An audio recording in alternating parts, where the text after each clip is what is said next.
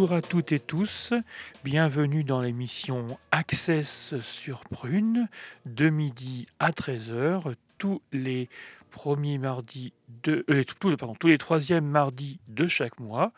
Alors, l'émission Access euh, parle des personnes, des associations ou responsables de lieux qui proposent des choses ou actions et événements accessibles à tous et toutes, personnes valides et personnes en situation de handicap, pour faire connaître les événements. Alors, je vais vous donner donc le sommaire euh, de cette émission. Donc, euh, tout d'abord, je vais aujourd'hui, donc je vais recevoir mon invité, c'est Paul Duclos, qui est médiateur au Muséum Histoire Naturelle de Nantes. Bonjour Paul. Bonjour Anthony. Il nous présentera donc le musée et ses différents dispositifs d'accessibilité aux personnes en situation de handicap. Juste après, il y aura ma chronique euh, coup de cœur. Donc c'est une chronique euh, du coup qui sera consacrée aujourd'hui euh, à la journée sport et handicap dont je vous avais parlé le mois dernier, qui était organisée par la PF France Handicap dans le cadre de l'événement Andidon. Et à la fin de cette chronique, je vous partagerai un souvenir musical que j'ai beaucoup aimé dans les années 80. Access de midi à 13h sur Prune. Eh bien, donc nous allons commencer par nous allons donc commencer l'interview. Euh, Paul, Paul, merci. Donc tu es, tu es médiateur euh, du coup au Muséum Histoire Naturelle. Merci d'être présent euh, avec nous aujourd'hui.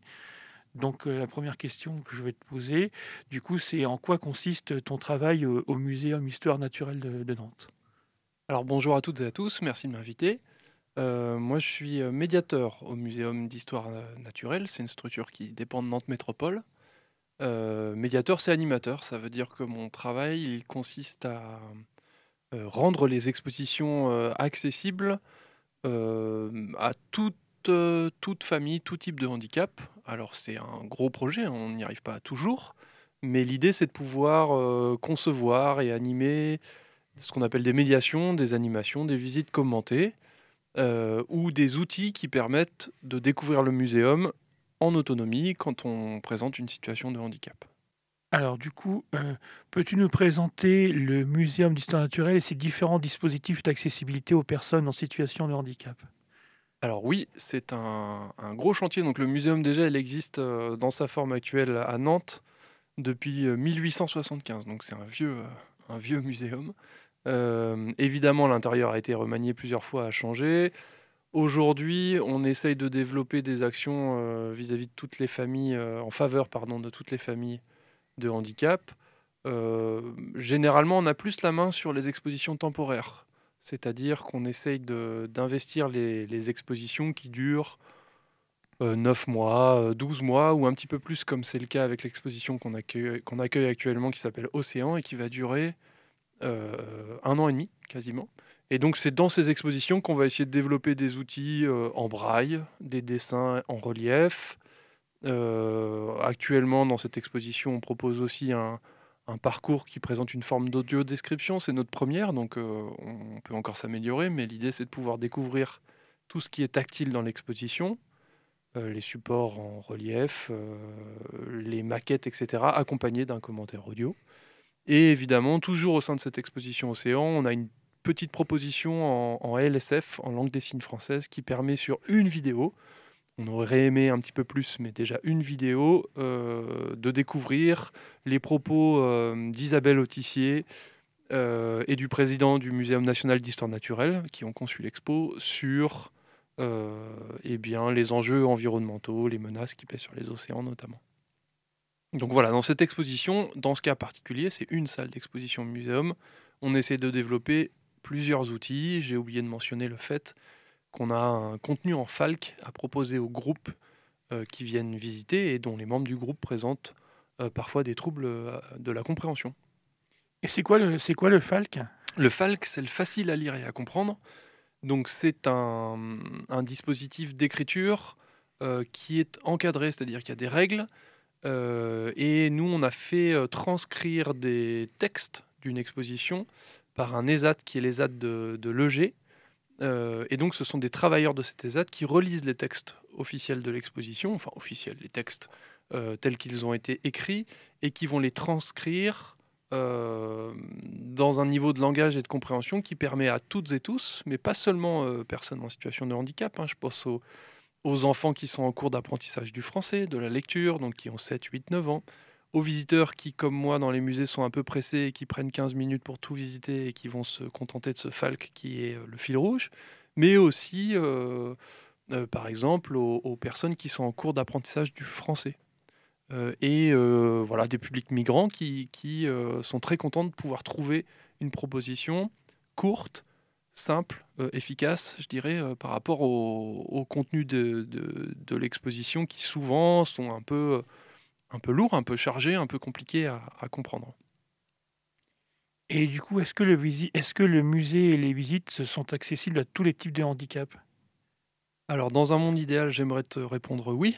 Euh, effectivement, c'est un, je le disais, le, muséum est un bâtiment de 1875, donc c'est toujours un petit peu compliqué de, lever toutes les contraintes du bâtiment. Euh, on essaye de faire en sorte de proposer des outils qui permettent la visite en autonomie pour les personnes en situation de handicap. On est bien conscient que encore aujourd'hui au muséum, le principal levier c'est l'accompagnement humain. Ça veut dire que quand on veut faire une visite un peu plus approfondie euh, d'un espace d'exposition, généralement, on fait appel à un animateur, un médiateur qui va euh, sortir des objets des collections, euh, construire un discours et rendre le muséum accessible. Aujourd'hui, on peut se présenter et on vous invite à venir seul avec un accompagnateur au muséum quand on est en situation de handicap. Évidemment, l'accès au contenu est un peu plus délicat parce que vous avez des centaines d'objets qui sont sous vitrine, par exemple. Donc, si vous présentez une déficience visuelle, c'est un petit peu plus compliqué. En revanche, euh, vous avez dans la galerie de minéralogie euh, une collection de roches, il y en a plus d'une cinquantaine qui sont tactiles. Donc effectivement, il y a des sujets sur lesquels on avance, d'autres qui sont un peu plus en retrait. C'est un travail de longue haleine. Donc pour répondre à ta question, est-ce qu'on peut venir euh, Est-ce que pardon, toutes les situations de handicap peuvent trouver un contenu au muséum? Ça dépend des secteurs, ça dépend des, des espaces d'exposition, mais généralement on essaye quand même de proposer. Et comment se prépare une visite accessible? D'un point de vue associatif ou, d'un point de vue professionnel? Les deux, les deux. Les deux. Alors, le, de mon point de vue, eh bien moi, l'idée, euh, je vais prendre un cas très concret, mais si j'ai envie de proposer une visite tactile, eh bien l'idée toute simple, c'est d'avoir une idée, un objet. Donc, dans l'exposition Océan, quand je vais parler de la pression, j'ai un poids qui permet d'évaluer la pression que ressent le plongeur sous l'eau. Alors, c'est un objet parfois un peu prétexte, mais ça permet de mesurer ce dont on parle. Euh, de la même façon, lorsqu'on va parler, euh, eh bien, je sais pas, du batinome, qui est cet euh, arthropode marin qui vit environ à 1500-2000 mètres de profondeur, eh bien, on a, on a un batinome qui est un, voilà, c'est un, animal de la même famille, du même groupe entre guillemets que les cloportes, mais qui est marin et qu'on va pouvoir manipuler, toucher pour se rendre compte de ce que c'est avant d'en parler. Donc voilà, de façon très précise pour le médiateur, pour l'animateur, dans le cadre d'une visite tactile, c'est comme ça que je vais procéder. Une idée, un objet. Euh, maintenant, pour l'association qui veut, qui veut réserver ou qui souhaite visiter euh, un, espace d'exposition, le plus simple, c'est de me contacter ou de contacter l'accueil du muséum pour qu'il puisse vous donner mes coordonnées et on essaie de voir ce qu'on peut proposer ensemble. Et du coup, quand il y a des visites accessibles, euh, est-ce que c'est toi, par exemple, qui, en fonction de ce qu'il y a dans le musée, te dit euh, tiens, bah, ça, on va, le rendre accessible Est-ce que c'est toi qui crée les outils ou est-ce que c'est des outils qui sont déjà créés euh? Alors ça, c'est une, une, très bonne question. C'est très variable. Il y a maintenant six ans, si, si je dis pas de bêtises, oui, six ans, on a accueilli une exposition qui s'appelait Fourmis. 1000 euh, milliards de fourmis. Alors, euh, c'est un peu le, best-seller en termes d'accessibilité au Muséum d'histoire naturelle de Nantes, puisqu'on avait à la fois des supports tactiles, on avait du braille, on avait de la LSF sur toutes les vidéos, on avait un niveau de langage qui, au moins dans les résumés de texte, s'apparentait à du Falk sans être officiellement euh, labellisé entre guillemets comme Falk. Mais euh, effectivement, sur ce type d'exposition qui nous était prêté par la Cité des Sciences, on était au top en termes d'accessibilité et tout le monde s'en servait. Sur d'autres expositions, eh bien, si le travail il est moins abouti, euh, soit on a le temps, euh, parce qu'il y a quand même un calendrier assez contraint au muséum, les expos s'enchaînent, soit on a le temps de travailler des dispositifs accessibles, et dans ces cas-là, j'interviens pour rédiger des cahiers des charges, faire appel à des prestataires qui vont fournir par exemple les dessins en relief et en braille de l'exposition Océan, comme c'est le cas. Donc on essaye de cibler les priorités, qu'est-ce qui dans le parcours nous paraît absolument euh, central pour qu'un visiteur, par exemple déficient visuel, puisse avoir le fil rouge de l'exposition? On n'y arrive pas toujours, mais on essaye de créer euh, un petit parcours accessible. D'accord. Mais toi, ça, toi, ça t'arrive de créer des fois des outils euh, Ah bah plein de fois. Alors pas, pas des outils qui vont être exposés en, expo, parce que des fois ce sont de, petits bricolages que je fais, mais oui, je prend pas mal de temps pour euh, créer des outils, des maquettes que je vais mettre dans ma malle accessible et que je vais utiliser pendant les visites commentées par exemple. Eh bien donc on va passer un morceau de musique et puis on va se retrouver après pour la suite de l'interview. Alors Nelson, qu'est-ce qu'on va écouter? Oui, alors euh, pour la sélection musicale d'aujourd'hui, j'ai décidé de vous faire découvrir quelques pépites passées au Transmusical de Rennes le week-end dernier où Prune était présente. On commence en douceur avec Ariel Tintard, chanteur d'origine martiniquaise qui a fait l'ouverture du festival à Lubu. On écoute tout de suite son titre Taxi Caraïbe.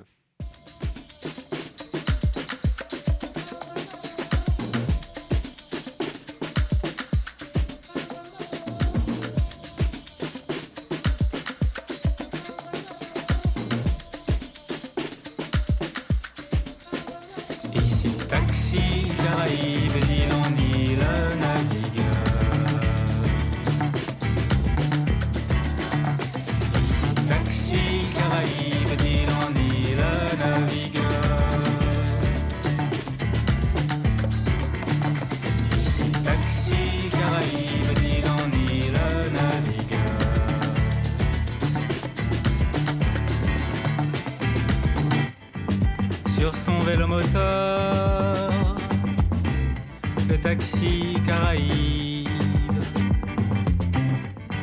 A au creux de son corps, un caillou bidonville.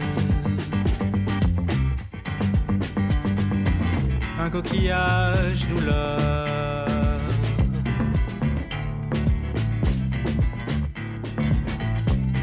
Un coupe-coupe terrible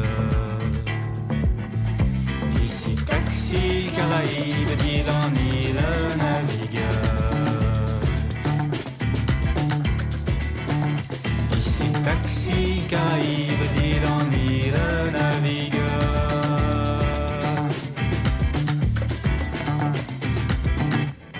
Sur son vélo moteur, le taxi Caraïbe tout le malheur des volcans endormis. Ici taxi Caraïbe, dit en le navigueur. Ici taxi Caraïbe, dit en le navigueur.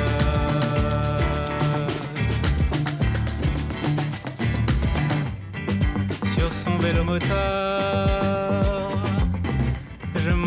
je m'enfuis. Dans son rétroviseur, l'île s'est évanouie.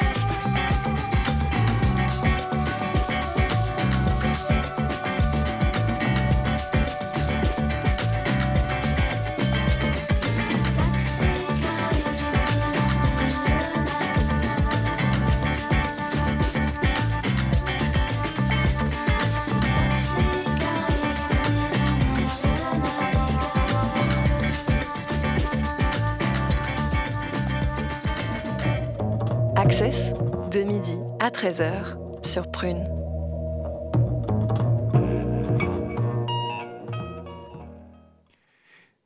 Si vous venez de nous rejoindre, vous êtes toujours dans l'émission Access. Donc, je suis toujours avec mon invité Paul euh, Duclos, médiateur au musée euh, Homme Histoire Naturelle Nantes Métropole, pour la suite de l'interview. Donc, nous allons continuer cette interview. Alors, donc, euh, ma prochaine question, Paul, c'est les personnes en situation de handicap sont-elles avec le public valide euh, pendant les visites accessibles ou est-ce des visites spécifiques? Alors, euh, de façon très générale, nous, on n'a évidemment aucun problème à mélanger les personnes dites en situation de normalité avec les personnes euh, en situation de handicap. Le petit élément qui limite un peu ça, c'est qu'on va avoir euh, quelques propositions de visite adaptées par mois. On n'a pas un nombre de places illimité, donc de façon générale, on essaye de prioriser les personnes qui présentent une situation de handicap pour euh, remplir les jauges, c'est pas très joli hein, comme mot, mais pour euh, simplement, voilà, en termes de fréquentation, ça paraît plus logique. Évidemment, s'il reste des places, ou si on a des familles mixtes, c'est-à-dire euh, des parents en situation de handicap, des enfants en situation de normalité, eh bien, euh, nous, on va évidemment, on mélange. Il n'y a pas de, à partir du moment où chaque personne est consciente qu'il faut respecter le tempo des autres visiteurs pour que la visite se passe bien. Au contraire, l'idée c'est de, de mélanger tout le monde. Et comment se passe l'accueil des personnes en situation de handicap lors de ces visites? Alors, euh, la première chose à mentionner qui est quand même importante, on en discutait tout à l'heure, c'est que Proxitane, qui est un service de, dépôt de personnes, de transport de personnes, pardon, euh, eh bien, pour commencer, il dépose à l'entrée du muséum, au pied d'une rampe en bois qui permet d'accéder à l'accueil. Donc, c'est vrai que quand on passe par les transports, enfin par la TAN et Proxitane, euh, on est déposé directement au muséum d'histoire naturelle. Ensuite, euh, on est une quinzaine d'agents d'accueil. Euh, et régulièrement, on se forme à euh, essayer d'accueillir au mieux les personnes qui présentent une situation de handicap. On fait des formations sur les techniques de guidage pour les personnes déficientes visuelles en interne, de façon à pouvoir vous accompagner lorsque vous arrivez à l'accueil. Euh, et on essaye de se former actuellement, par exemple, à, assimiler et pouvoir restituer des mots d'accueil simples en langue des signes française pour les personnes sourdes qui viennent et qui réservent pour les visites en langue des signes. Et donc tu disais que donc les personnes qui prenaient le transport Proxitane du coup étaient, étaient euh, directement dans l'entrée, mais du coup par contre une personne situation de handicap qui vient par les transports en commun ou qui vient en, véhicule peut aussi rentrer par cette même entrée du coup. euh, Ah Oui, il n'y a pas de- d'entrée euh, séparée pour les personnes en situation de handicap. C'est la même entrée. Après, bah, qu'on soit en situation de handicap ou pas, hein, dans le quartier Gralin, euh, garer son véhicule personnel euh, ou circuler, c'est compliqué. On a des trottoirs avec un dévers important. On a des, éléments euh, routiers avec des pavés. Enfin voilà, c'est quand même pas un quartier hyper moderne pour circuler sereinement. Donc c'est vrai que moi j'ai tendance à privilé- privilégier Proxitane ou à inviter les personnes vraiment, je souligne ce point, à venir accompagner parce que sinon ça devient un déplaisir. c'est compliqué de circuler dans le quartier de façon tout à fait honnête. Et comment les personnes en situation de handicap ont-elles connaissance des événements accessibles? Alors la première chose, c'est qu'on les diffuse sur notre site internet. J'ai bien conscience que le site internet n'est pas euh, tout à fait euh, optimal en termes de navigation, donc je pense que l'info, elle est assez peu perçue par le site internet. Mais notre offre accessible, langue des signes, euh, visite tactile, livrée en falque, tout ça c'est consultable sur notre site internet. Sinon, on passe par des canaux dédiés. Ça veut dire que je relaye aux associations euh, concernées les offres euh, par famille de handicap, euh, visite en langue des signes, visite tactile, etc., qui à leur tour relaient auprès de leurs adhérents de façon à ce que euh, euh, l'info passe. Et on, va avoir deux types de propositions, c'est-à-dire des propositions de visite commentées, euh, on va dire ouvertes uniquement aux individuels qui veulent visiter hors cadre associatif. Et évidemment, lorsque les associations nous consultent, nous demandent, on programme des visites commentées sur le créneau qui les intéresse. Et y a-t-il une anecdote ou un moment marquant que tu aurais en- envie de nous faire partager? Ah bah ça remonte à loin, hein, je, je commence à plus être tout jeune, mais euh, effectivement, euh, moi ce qui m'a donné envie de développer des offres euh, à destination des personnes en situation de handicap, c'est le travail que j'ai effectué il y a maintenant pas loin d'une dizaine d'années avec un IME, je travaillais en Normandie à l'époque, et j'avais eu la chance de travailler dans un autre musée, donc avec des enfants d'un institut médico-éducatif, euh, donc des enfants qui ne pouvaient pas euh, être scolarisés dans le milieu ordinaire, entre guillemets, et avec lesquels on avait développé 7-8 séances en lien avec les arts visuels. Et c'est une des expériences professionnelles les plus riches que j'ai eues en termes d'échanges, en termes d'émotions aussi, parce que c'était une année complète avec ces jeunes-là. C'était vraiment assez fort pour moi et c'est vraiment l'élément déclencheur de cette volonté de pouvoir euh, développer une action culturelle, c'est-à-dire travailler dans un musée, dans un site culturel, en faveur et à destination des personnes qui présentent une situation de handicap. Et euh, quel conseil, donnerais-tu à un médiateur qui voudrait proposer des visites accessibles euh? Eh bien, je ne sais pas si j'ai des conseils à donner. Euh, moi, ce qui me paraît important dans ce milieu professionnel-là, c'est qu'on puisse travailler en, réseau, c'est-à-dire euh, s'échanger les bons plans, s'échanger les pratiques, euh, discuter des difficultés qu'on rencontre, les partager, voir quels leviers on peut trouver. Et je pense qu'à Nantes, il y a des réseaux qui sont assez forts. Alors, c'est une collectivité qui a fait un peu de la culture aussi un, étendard. Mais effectivement, on, est, on est nombreux à vouloir travailler dans ce sens-là, euh, à vouloir, enfin, c'est un peu un vieux pontif de la, de la culture, mais à élargir les publics au sein des sites culturels et donc euh, s'ouvrir au maximum. Donc on est nombreux à, aller dans ce sens-là à Nantes. Donc travailler en réseau, ça me paraît euh, intéressant en premier conseil.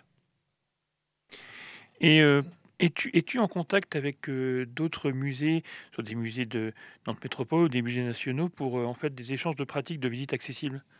Alors, euh, musées nationaux, c'est un peu plus euh, ténu, on va dire, comme lien. Là, j'ai participé en septembre au regroupement des établissements pour la culture accessible de mémoire. J'espère que l'acronyme est correctement transcrit. Ça s'appelle la RECA. Et c'était à Paris, à la Cité des Sciences. On avait une formation, donc un partage d'expériences avec d'autres musées, euh, le musée de la Marine qui va réouvrir, enfin voilà, le musée d'Orsay, etc sur euh, les éditions accessibles pour les personnes déficientes visuelles à travers l'intervention d'une personne, d'une maison d'édition qui s'appelle Les Doigts qui rêvent, qui est à Dijon, qui fait de superbes ouvrages accessibles.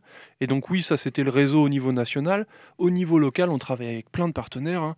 Euh, on a travaillé euh, évidemment avec Pickup Production, on travaille avec le cinématographe, on travaille avec la soufflerie à Rosé, pardon, avec Angers Nantes Opéra, euh, la Direction Générale à la Culture aussi, euh, Ville de Nantes qui, anime certains réseaux. Enfin, j'en oublie euh, la moitié, j'espère qu'ils m'en voudront pas. Mais oui, oui, on se rencontre régulièrement et on travaille ensemble.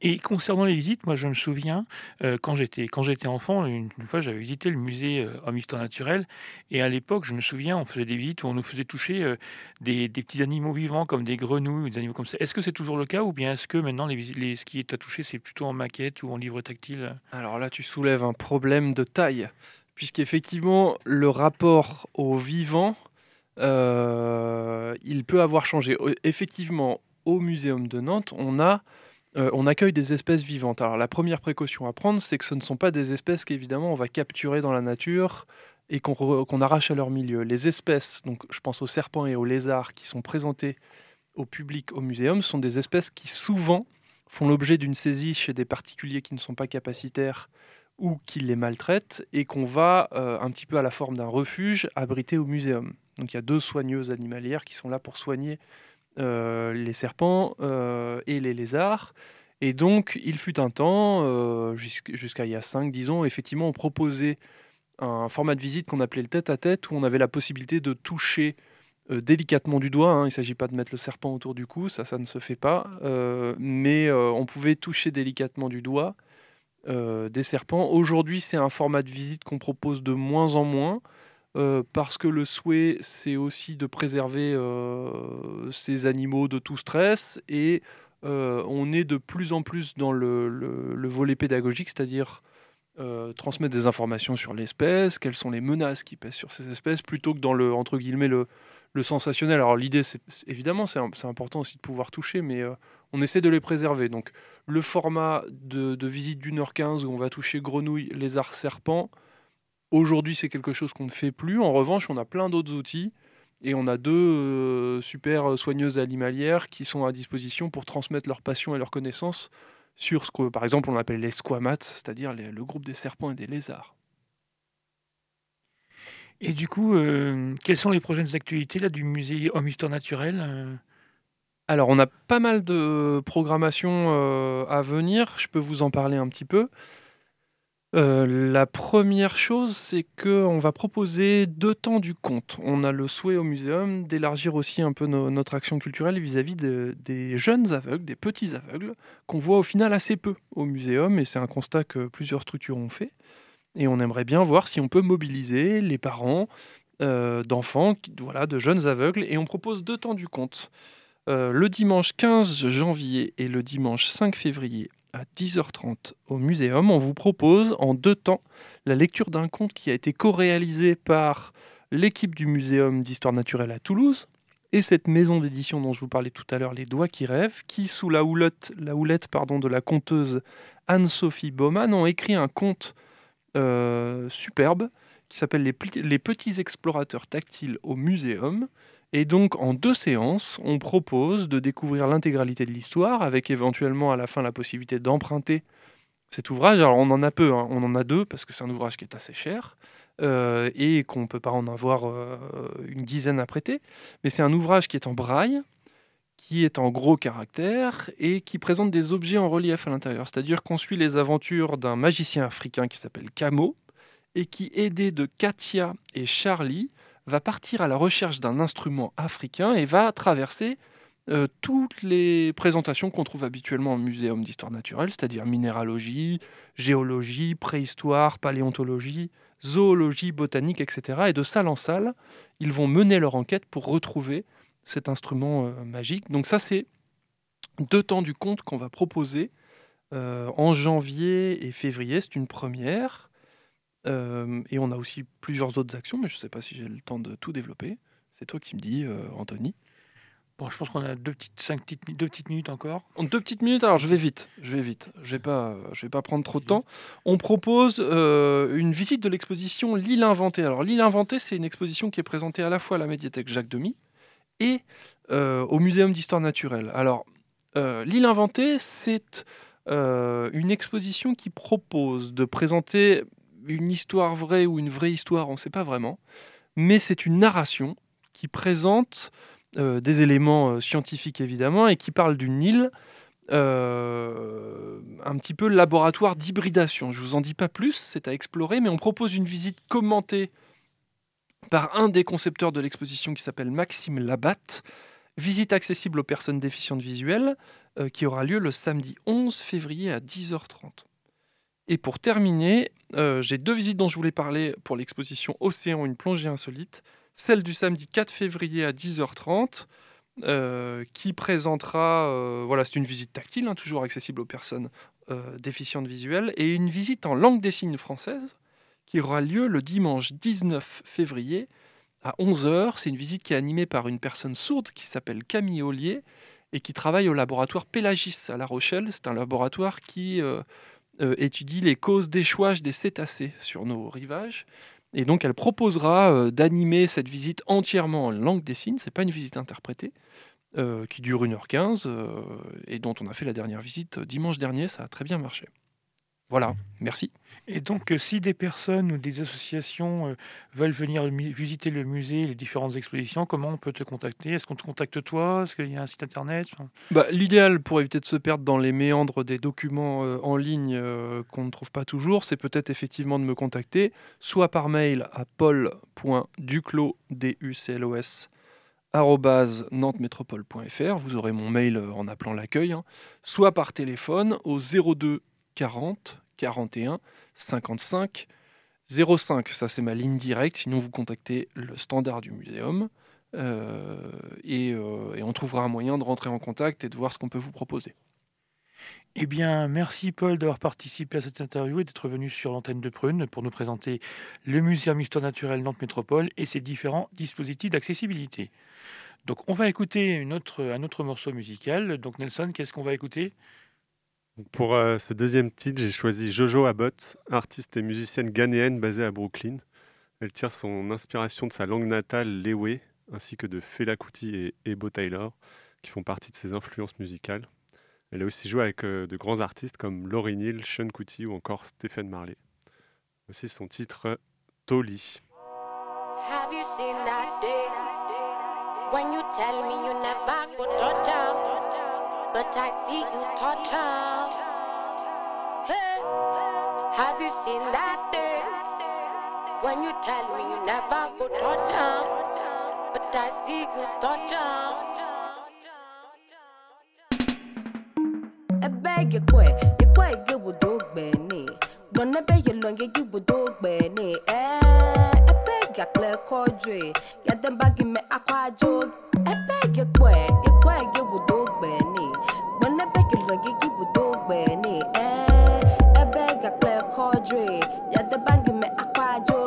babe. Mmm, na te peme to. Closa lupo danyi bana fo. Toli. Danyi bana fo. Closa lupo danyi bana fo. Toli. Danyi bana fo. Closa lupo danyi bana fo. Toli. Danyi bana fo. Closa lupo danyi bana fo.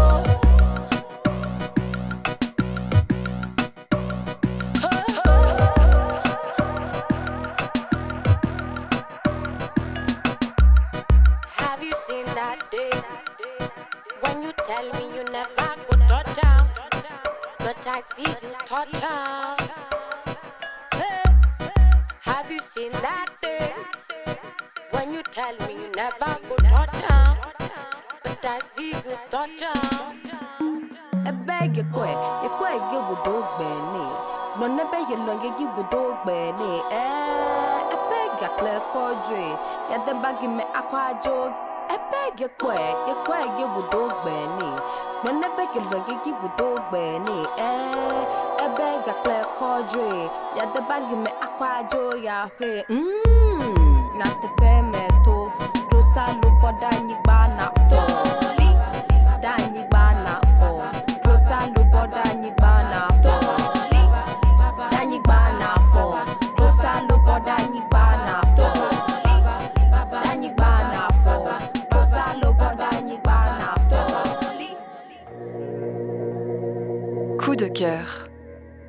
La chronique pour partager un coup de cœur vu ou entendu.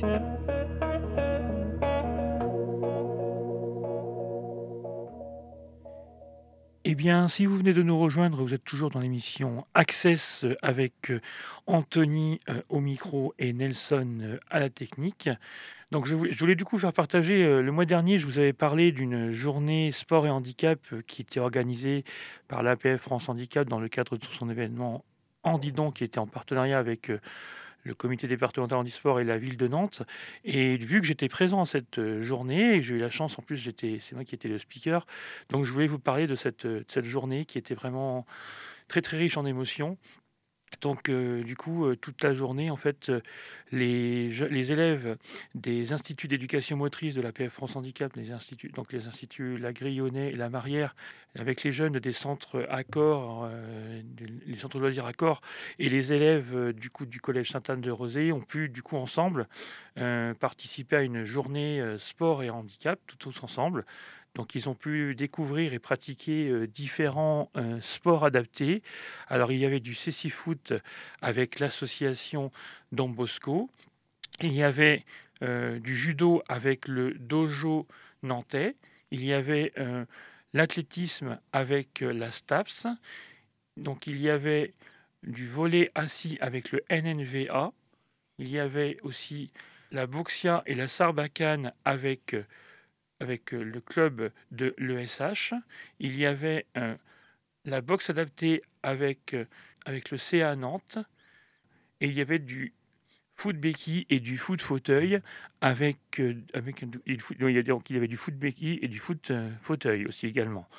Et donc euh, le matin, les jeunes, les élèves de l'IEM, donc l'Institut d'éducation motrice de la Marrière, étaient donc avec ensemble avec les jeunes, avec les élèves du collège Sainte-Anne-de-Rosée. Ils étaient en équipe mixte et du coup, ils, ils allaient en fait euh, découvrir et pratiquer les différentes disciplines sportives euh, adaptées dont je vous ai parlé.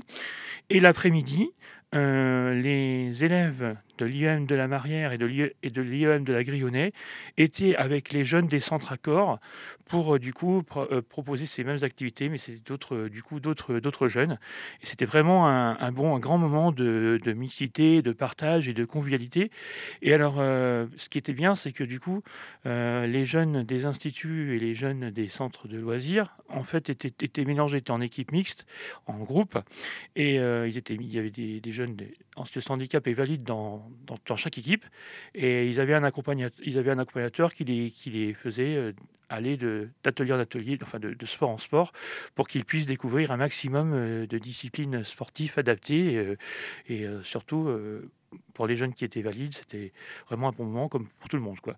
Et l'après-midi, en plus, l'après-midi était ouvert au public, donc il y avait aussi le public qui pouvait venir participer, pratiquer les sports avec, avec du coup les équipes déjà présentes. euh, voilà. Et donc ça, c'était cette journée sport et handicap. euh, s'est déroulée euh, le, s'est déroulé le mercredi 23 novembre au stadium métropolitain euh, Pierre Quinon. Et c'était vraiment une très très belle journée. Et ce qui était super en plus, c'est que le public qui venait, qui connaissait pas forcément, moi j'étais à l'accueil, il venait souvent nous voir en nous disant tiens, qu'est-ce qui se passe aujourd'hui? Est-ce qu'on peut participer Et du coup, euh, bah, on, les incluait avec euh, les équipes déjà déjà constituées pour qu'ils puissent du coup tester des sports adaptés avec les, les personnes en situation de handicap pour que ce soit vraiment une journée sportive euh, et inclusive. Voilà. Donc euh, Paul qui est toujours avec nous. euh, donc Paul, est-ce que toi tu as déjà participé à ce genre de journée? Qu'est-ce que tu en penses? Ah bah, en penser, j'en pense que du bien. Je trouve que c'est une très bonne initiative. Malheureusement, tu parles pas à un grand sportif. Donc c'est vrai que j'ai jamais pratiqué. c'est un, voilà, hein, c'est un tort. Je, je vais me reprendre à l'avenir, mais c'est vrai que pour le moment, j'ai encore jamais participé à des journées handisport. Aussi peut-être parce que parfois le week-end je travaille et je suis en visite lorsque ces journées ont lieu. Mais euh, bien sûr, ouais, je, je trouve ça super et j'aimerais pouvoir y participer un jour. Après, on dit, je dis sport, mais euh, il y a, peut-être des fois des, des- des visites culturelles comme ça aussi qui existent aussi, euh, sûrement inclusives comme ça aussi. euh. Ah bah oui, oui, bien sûr, bah, c'est ce qu'on essaye de faire un petit peu au muséum et dans d'autres sites à Nantes et ailleurs, ouais, bien sûr. Donc c'est donc. Alors bah, je vais, on- puisque là ce coup-ci, j'ai- alors je vous parle tout à l'heure, je vous parlais d'un tout de suite, je vous parlais d'un coup de cœur, euh, d'un coup de cœur du coup de journée sportive. Et là maintenant, je vais vous faire partager un souvenir musical. Alors ça j'ai eu cette idée il y, a, il quelques semaines. En fait, un, dimanche euh, avec ma compagne, on était chez un, ami et notre ami comme nous, on est fan, on aime beaucoup la musique des années 80 et on écoutait sur internet euh, la musique, les chansons des années 80 et à un moment donné, euh, une, chanson, une chanson passe. C'était donc, qu'on va l'écouter d'ailleurs, une chanson passe. C'était donc Science Circle avec Stop the One in the Night. Et je me suis fait la réflexion que cette chanson, je l'ai connue et je l'écoutais sur euh, une radio qui s'appelait euh, RDP 92. Et RDP 92, dans les années 80, c'était sur la même fréquence que Prune aujourd'hui. Donc c'est pour ça que je voulais, je voulais en parler, euh, en parler et puis vous faire partager ce souvenir musical si vous, le, si vous le connaissez ou si vous ne le connaissez pas. Donc tout de suite, on va écouter Science Circle, Stop the When in the Night, un souvenir des années 80.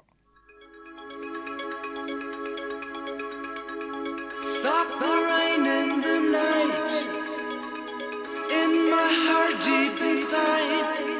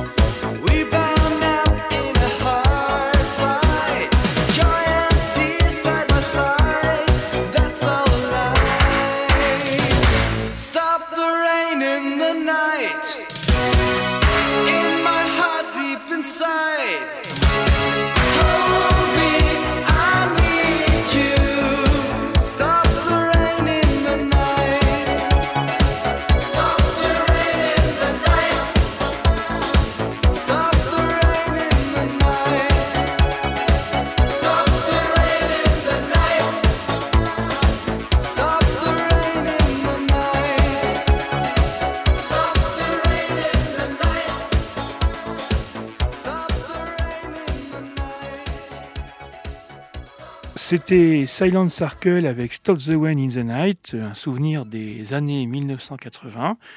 Voilà. Donc, eh bien, si vous venez de nous rejoindre, vous êtes toujours dans l'émission euh, Access sur euh, Prune. Et donc, eh bien, l'émission Access euh, va se terminer. Je remercie donc euh, Nelson euh, qui assure la technique. Je remercie euh, Paul Duclos, médiateur au Musée Histoire Naturelle, d'être venu sur l'antenne de Prune pour, nous avoir pour présenter le musée Histoire Naturelle, le Muséum Histoire Naturelle et les, différents dispositifs d'accessibilité. Eh bien, merci Anthony de m'avoir reçu, merci Nelson, et euh, merci à Radio Prune. Euh, je vous donne rendez-vous le mardi 17 janvier pour la prochaine émission euh, Access.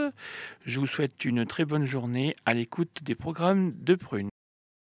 Avant de vous laisser avec la playlist, euh, je vais vous passer une dernière musique, du coup que j'ai choisie, euh, encore toujours sur les artistes des transmusicales. Donc là, il s'agit d'un beau mélange de genres avec les Satellites, un groupe israélien qui fait du rock psychédélique turc.